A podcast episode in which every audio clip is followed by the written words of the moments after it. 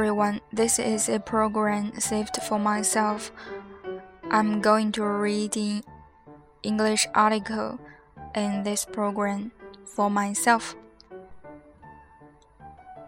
I will read the article The Framing Effect, one of the worst cognitive biases of them all. 大家好，这是我读英语给自己听的一个栏目。那我今天要读的就是框架效应。 嗯，最糟糕的一个认知偏见吧。One of the most compelling and persistent cognitive biases that plague our decision making competence is the framing effect. You can experience this cognitive bias firsthand by considering the following dilemmas. Dilemma 1 The US is preparing for the outbreak of an unusual disease, which is predicted to affect 600 people. You are to imagine that you have the authority to choose between two treatments. Treatment A You save 200 lives. Treatment B There is a one third probability that 600 will be saved, and a two thirds probability that no one will be saved. Which treatment do you choose? Dilemma 2 The US is preparing for the outbreak of an unusual disease, which is predicted to affect 600 people. You are to imagine that you have the authority to choose between two treatments.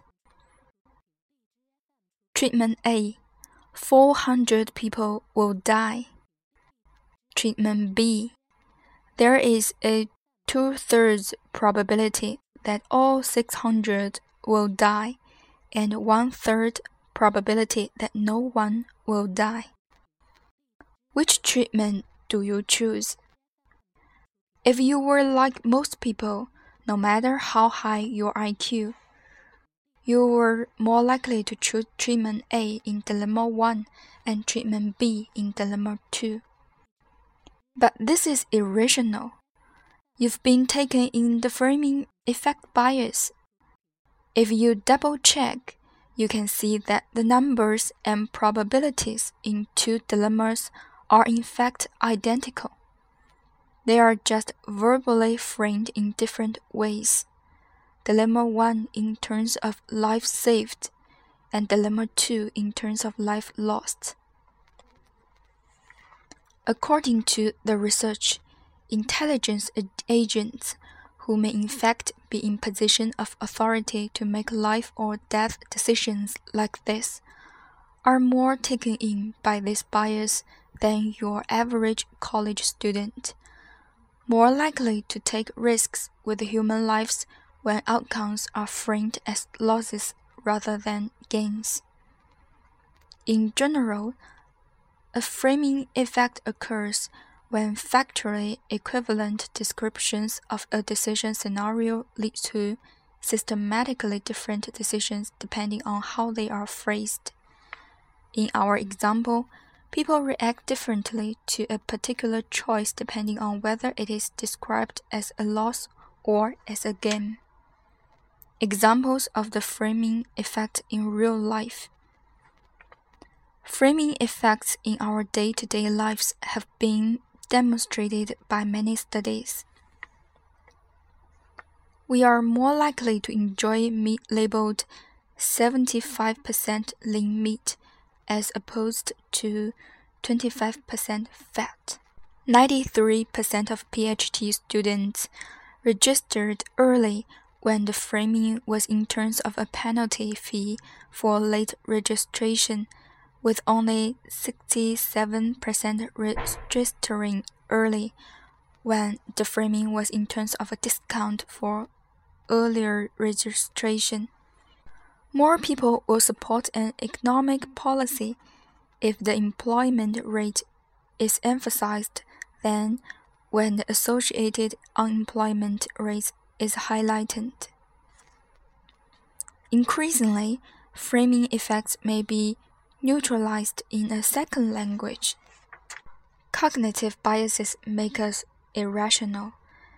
The benefits of a high IQ do not extend to coping with these biases, and coping with these biases is critical to being intelligent understood more broadly. Cognitive biases, like the framing effect, can be to a large extent overcome with training. Debiasing is a technique which aims to decrease biases by encouraging us to use our working memory and self control to override automatic pop up system 1 processing, training working memory, and increasing its capacity to engage system 2 thinking can help us can help with debiasing. So can building up useful mindware. According to Professor Keith Stanovich from the University University of Toronto, who studies intelligence and rationality, mindware is made up made up of learned cognitive rules and strategies. Includes our ability to keep track of underlying probabilities when dealing with scenarios described in different but equivalent ways. How we go about doing matrices, matrix, matrices, IQ tests, and our will, and our willingness to consider alternative hypotheses, hypotheses when trying to solve a problem.